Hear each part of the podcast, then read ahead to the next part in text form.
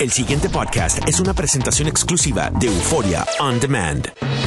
WKAQ 580, expertos en análisis y noticias, presenta a los licenciados Luis Pavón Roca, Carlos Díaz Olivo, en WKAQ Analiza.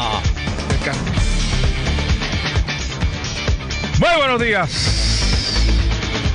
Amigas, amigos, soy Luis Pavón Roca, les doy la bienvenida a WKQ Analiza a don Carlos Eduardo Díaz y Olivo. Don Luis Eduardo Pavón Roca, buenos días. Muy buenos días. Lo mencionamos en el, en el bocadillo, pero creo que vale la pena reiterar un poco el tema de eh, la legislación eh, que reglamenta el uso de cannabis de manera medicinal en Puerto Rico. Creo que es un momento histórico. Creo que eh, es un logro de la administración, eh, aún con las limitaciones que pueda tener esta ley y las enmiendas que haya sufrido. Eh, ciertamente adelantó un camino que la pasada administración abrió, pero precisamente por los líos legislativos no pudo, no pudo, no se pudo legislar y se quedó a nivel de orden ejecutiva el montaje de toda esta industria que tiene una inversión eh, multimillonaria y que ya ha habido una inversión considerable por parte de esos de esos jugadores en esa, en esa industria que como toda incipiente industria pues tendrá sus dolores de crecimiento.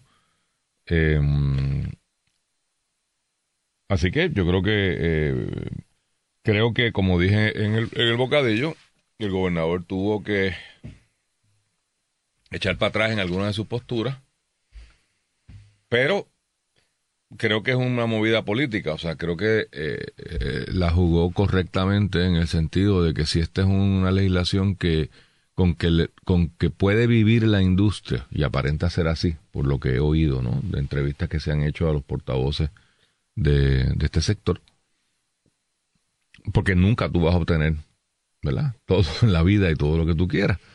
Eh, si ellos pueden vivir desde el punto de vista de que esto eche para adelante, pues muy bien, y se revisitará una vez tengamos la experiencia de uno, dos, tres años eh, de, esto caminando, pues veremos que habrá que recortar, que habrá que ampliar, que habrá que hacer.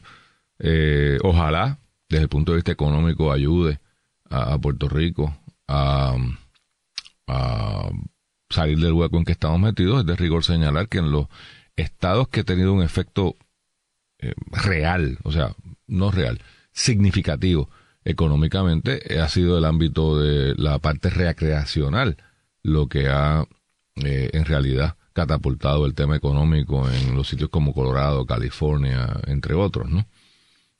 pero eso no quita que la parte medicinal, aunque sea menos el impacto que tenga, tenga un impacto positivo. Estoy haciendo un análisis estrictamente económico, ¿no?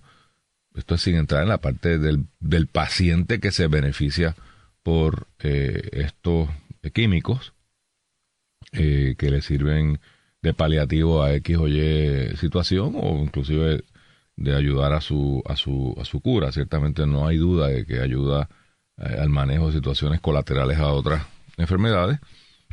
habrá que ver. Parte del problema, Carlos, es que en la medida en que esto está proscrito y bien proscrito, todavía lo está por el gobierno federal, pues no había research, no hay, se, dificulta todo lo que sea investigación que valide o que desvalide reclamaciones hechas científicas sobre el asunto.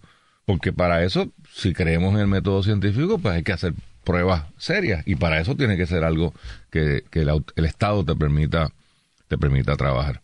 Así que creo que lo otro que quería comentar sobre esto, Carlos, que si no lo dijimos en el bocadillo, es que aquí usted tiene un ejemplo donde el ejecutivo a la hora de ejecutar puede ser más progresista que lo que fuera legislatura.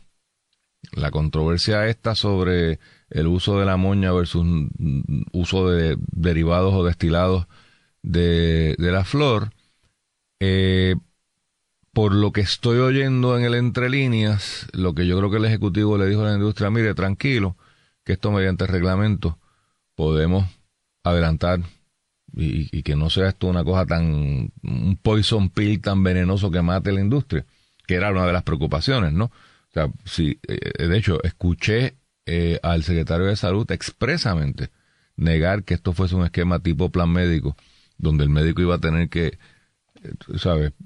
La práctica de su medicina se iba a ver eh, eh, intervenida por una junta que para cada paciente había que estar pidiendo permiso de que ellos recetaba, cómo lo recetaba y cómo lo recetaba, que están tratando de buscar unos lineamientos generales y dentro del marco de la ley ser lo más eh, liberal posible. Y de eso se trata eh, em, la interpretación del Ejecutivo. de hecho, lo que hizo Obama y lo que ha mantenido Trump es una posición federal de no voy a mirar para allá, es un es ilegal a nivel federal, pero el gobierno federal no interviene siempre y cuando la gente opere bajo el esquema del Estado. O sea, si usted se pone a sembrar marihuana por ahí bajo un janchón en calle, lo van a meter preso. Los federales, los estatales y la madre de los tomates. Pero si usted opera bajo el esquema del Estado, está haciendo la misma conducta y en teoría es igualmente ilegal eh, desde la óptica federal. Pero el gobierno federal entiende que si el Estado visión muy republicana que la hemos discutido aquí en otras ocasiones. Si el Estado determinó que en su eh, jurisdicción ellos van a hacer este proceso, pues ellos no se van a meter. Y es una especie de laissez-faire, ¿no? Eh, con esta con esta política. Pero eso depende de quién esté sentado en Casa Blanca, porque el Congreso no ha legislado. Esto es una en, un entendido del Ejecutivo en cómo yo voy a ejecutar las leyes. Pero nada, yo creo que un paso adelante y un paso en la dirección correcta para el país. Si es un paso en la dirección correcta, Luis, pues habrá que verlo. Correcta en cierto sentido, y creo que ambos en esa parte sí coincidimos, que es que yo, por lo menos desde mi perspectiva, en mi visión limitada de lo que el gobierno eh, le podemos permitir, eh, y con respecto a que mi persona y en lo que yo en mi persona eh, hago y conmigo mismo y me como, me meto, es problema mío, no del Estado. A mí me parece ese tipo de prohibición de que tú no consumas ciertos productos porque alguien le dio la gana que tú no te lo deberías comer, algo imperdonable y que no se puede ciertamente eh, tolerar en la sociedad y que por lo tanto de ese punto de vista veo con buenos ojos la liberación de ese tipo de, legislación que se cree que un grupo de legisladores, o sobre todo el Estado, sabe más que yo y me puede decir a mí lo que me conviene a mí, no lo que conviene en términos de un mantenimiento, de un orden social, sino con respecto a mi persona. Así que yo en eso estoy claro y veo eso con buenos ojos y todavía iría más lejos. Sí te decía esto de que hay que ver qué efecto, Amén. qué efecto tiene Oye, me dijeron, me, aclararon, un amigo eh, que es además devoto, y esta cosa, que amén, más que así sea, es así es. Porque cuando tú le dices amén a este cuerpo de así, no es así sea, eh, así es. Que tiene, pues, tiene, lógica, tiene lógica de que uno, no, pues yo siempre he pensado igual que tú. Y no siendo experto en el tema, pues, pues así que sospecho, sospecho cuál es ese amigo mutuo. Sí, sí. Así que, pero entonces, te decía que los efectos habrá que verlos, Luis, porque tú muy bien señalabas que realmente aquí los grandes escenarios económicos eh, y como posible factor de algún efecto en nuestra economía en la, en la vertiente recreacional de este, de este producto. Y ahí es que yo le veo mayor problema, Luis, porque en realidad ahora de buena primera, de una cosa maldita, prohibida, un tabú, ahora es la cosa más maravillosa del mundo el cannabis. Y para que tenga el efecto recreacional económico que tú dices, realmente a lo que se está trabajando es convertir esto en lo que se dice por ahí un lifestyle.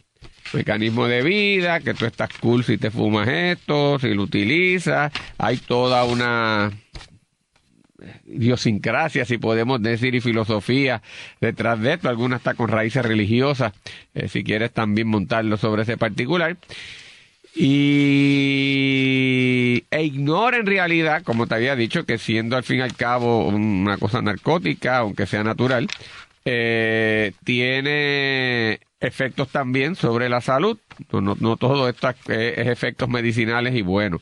Y, y en ese sentido hay que tener cuidado como había que tener, como ocurrió con el cigarrillo, que se convirtió en un modelo de vida en donde las personas supuestamente exitosas, que estaban en la avanzada, que eran grandes intelectuales o que eran cool, fumaban, que en las películas de Hollywood en los 40 y los 50 todo el mundo fumaba, eh, o lo que ocurre con el licor, en donde entonces a los jóvenes que están en la janga, que la están pasando bien, que tienen las mujeres o que tienen los chicos y todo eso, están bebiendo. Eh, y, o, o incluso, Luis, y no vayamos ahora a, ejemplos eh, de cosas que abiertamente se saben que tienen unos efectos secundarios mucho más peligrosos. La soda.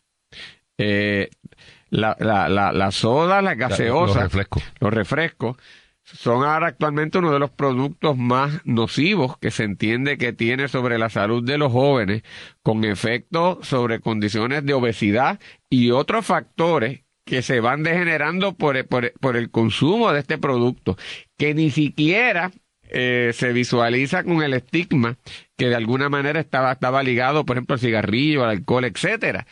Y los intentos que ha habido en Estados Unidos, sobre todo, aquí hubo unos intentos moderado por parte de Pitigándara, pero digo moderado con respecto a Estados Unidos, donde hay unos movimientos agresivos para limitar el, y controlar las gaseosas, no solamente a través de información, sino con impuestos y de otra manera. Se han encontrado la férrea oposición de, de la industria eh, que las produce y de las campañas publicitarias multimillonarias, porque si usted va hasta los cines, eh, eh, eh, es toda una elaboración de anuncios y todo un culto a, estar cool, estar bebiéndose algún tipo de gaseosa eso. Y eso es una distorsión de valores, va dirigido a los sectores más vulnerables, jóvenes, aún inmaduros, aún no conscientes, ¿verdad?, de las repercusiones futuras que estos productos pueden tener en su salud. Y, no nos llamemos engaño. Esto es una droga, esto hace daño. Yo estoy a favor de que la puedan liberar completamente, como puedo estar a favor de que lo hagan con todas las demás drogas, más sin embargo estoy consciente de que eso tiene un elemento y hay que tener cuidado. Y aquí eso han comenzado a enfatizarlo, Luis, como si esto fuese una cosa que es un win-win y que todo el mundo gana y hay que tener cuidado porque hasta con la gaseosa, imagínate tú, tenemos unos serios problemas de salud en nuestra sociedad. Estoy de acuerdo contigo, pero lo que pasa es que ninguna de esas tres instancias que tú has mencionado, con la posible excepción del alcohol, hay un elemento de salud positivo para el producto. Yo no puedo pensar en un solo elemento positivo del cigarrillo, que no sea el chic, que es mercadeo. Eh, con el cannabis lo que ha pasado es que se, se, se diabolizó en los años 50 la película Reefer Madness eh, y, la, época de Nixon, Hoover y esa gente, el gobierno fundamentalmente diabolizó este producto que, era ilegal, que era pues, de, tráfico por ahí común, igual que otros tantos, eh, eh, a principios del siglo XX. y, y entonces se, se ha hecho un planteamiento con algún peso, aparentemente, yo no soy médico. Y, reconozco que dentro de la comunidad médica hay controversia sobre esto. Y yo creo que es una controversia válida por lo que dije ahorita, no sé si fue aquí en el bocadillo. O sea, en la medida en que este producto, el tú probarlo científicamente, era o es un problema, y digo, es... El probar que el, efecto. El, efecto, o sea, el, el, tú hacer unos trial runs de decir, pues mira, dos miligramos de cannabis este, para un paciente que tenga tal condición le mejora o no le mejora la condición. Ese tipo de cosas eh, que constantemente la industria farmacéutica del planeta, porque ya no es ni de Estados Unidos, es multinacional, pues cuando estás hablando de este tipo de productos, por su naturaleza ilegal, pues lo ha dificultado mucho. Así que ahora empezaremos a ver cómo corren esos, esos, esos eh, eh, estudios y si Puerto Rico, por ejemplo, se puede convertir en un centro de estudio de esta vaina, en ese edificio que está allí de la YUPI de biología molecular, que todavía no sabemos para qué sirve, pues ahí tú tienes un uso posible eh, interesante, ¿no? Que eso, pues no del alcohol lo hago la excepción porque el alcohol se usa en muchos medicamentos. Se usa en eh, muchos medicamentos y hay médicos que para ciertas condiciones dicen, tómate, una, copita de esto, esto, digo, moderado de nuevo, pero sí también. Me parece a mí que todo es moderación y uso, eh, y uso inteligente.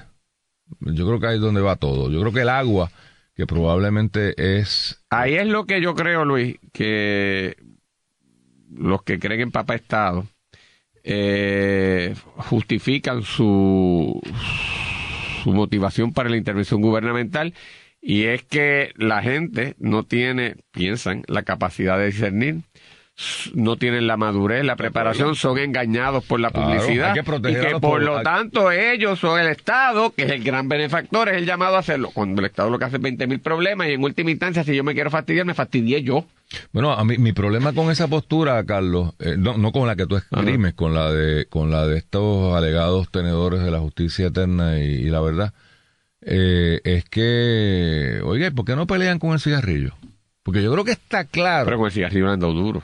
Sí, pero todavía ande por ahí. Y, el Estado lo, usa para levantar impuestos. O sea, no te sigo. O sea, que tú dices. ¿Por qué estos grupos. ¿Por, qué el cigarrillo sí y la marihuana no? No, no es lógica.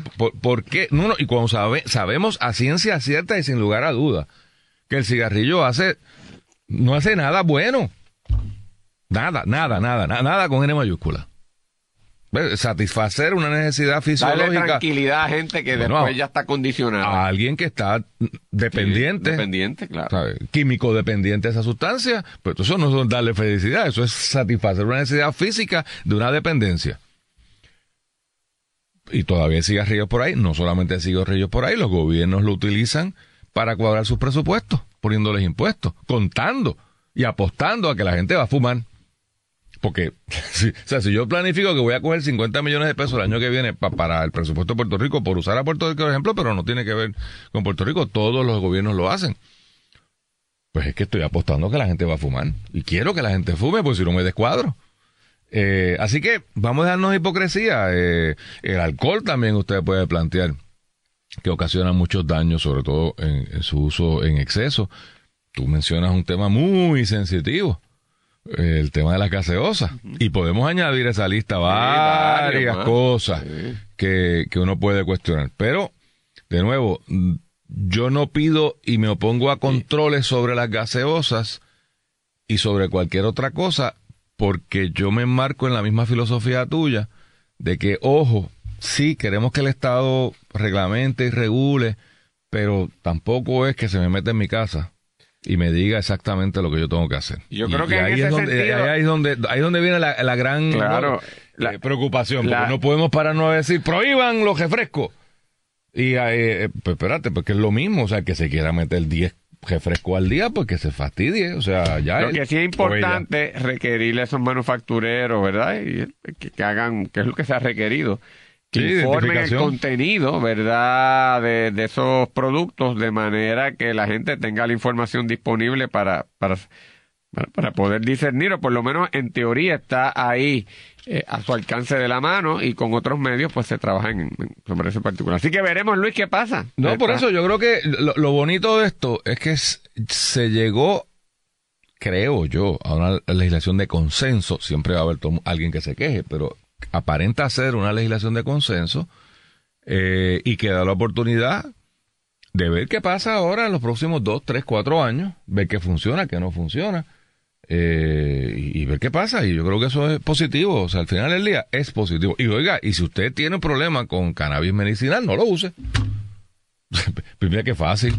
Pues, nadie lo está obligando, nadie le está diciendo. El médico suyo no tiene que recetarle eso. Dice, no, yo sigo con mis pastillas, las que sean. Y ya está. El pasado podcast fue una presentación exclusiva de Euphoria On Demand. Para escuchar otros episodios de este y otros podcasts, visítanos en euphoriaondemand.com.